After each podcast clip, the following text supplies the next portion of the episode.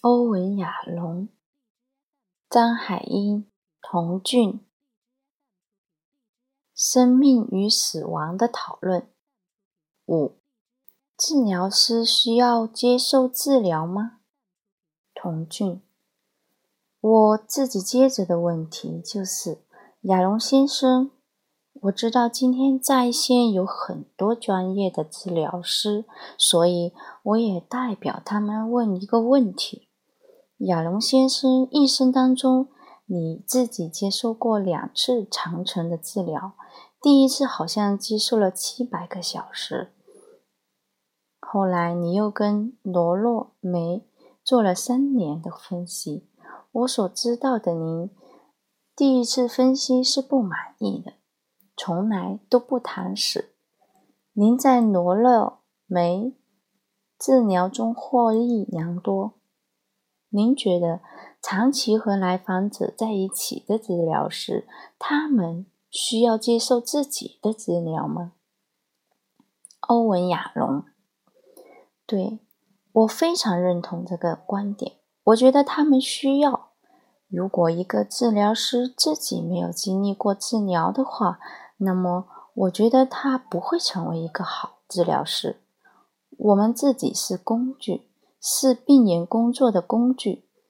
如果工具不锻造好，不能有效跟病人工作。所以，我的很多学生在他们的职业生涯中，不是一次性被分析，是很多次被分析。他们职业中。对一个流派感兴趣的时候，我就建议他们说：“你可以请那个流派给你做心理治疗，你就知道那个流派了。”我刚开始从业的时候，从精神科住院医医生的时候，必须要经历精神分析的培训。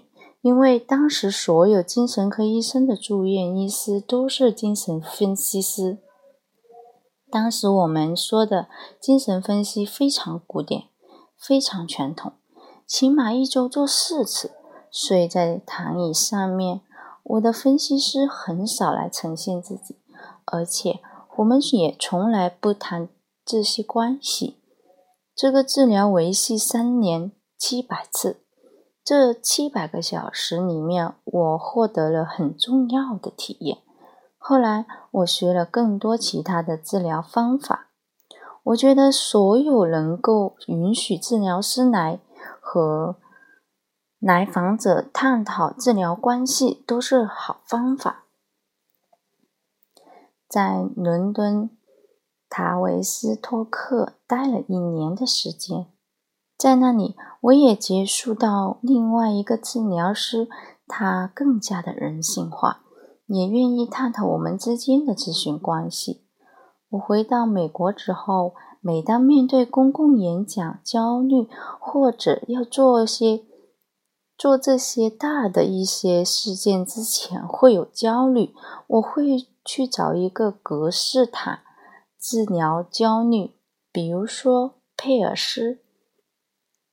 写《存在主义心理治疗》这本书的时候，写到死亡焦虑，写这一章的时候，其实我的内心非常不平静，我很焦虑，所以我想找一个治疗师跟我探讨这个治疗焦虑。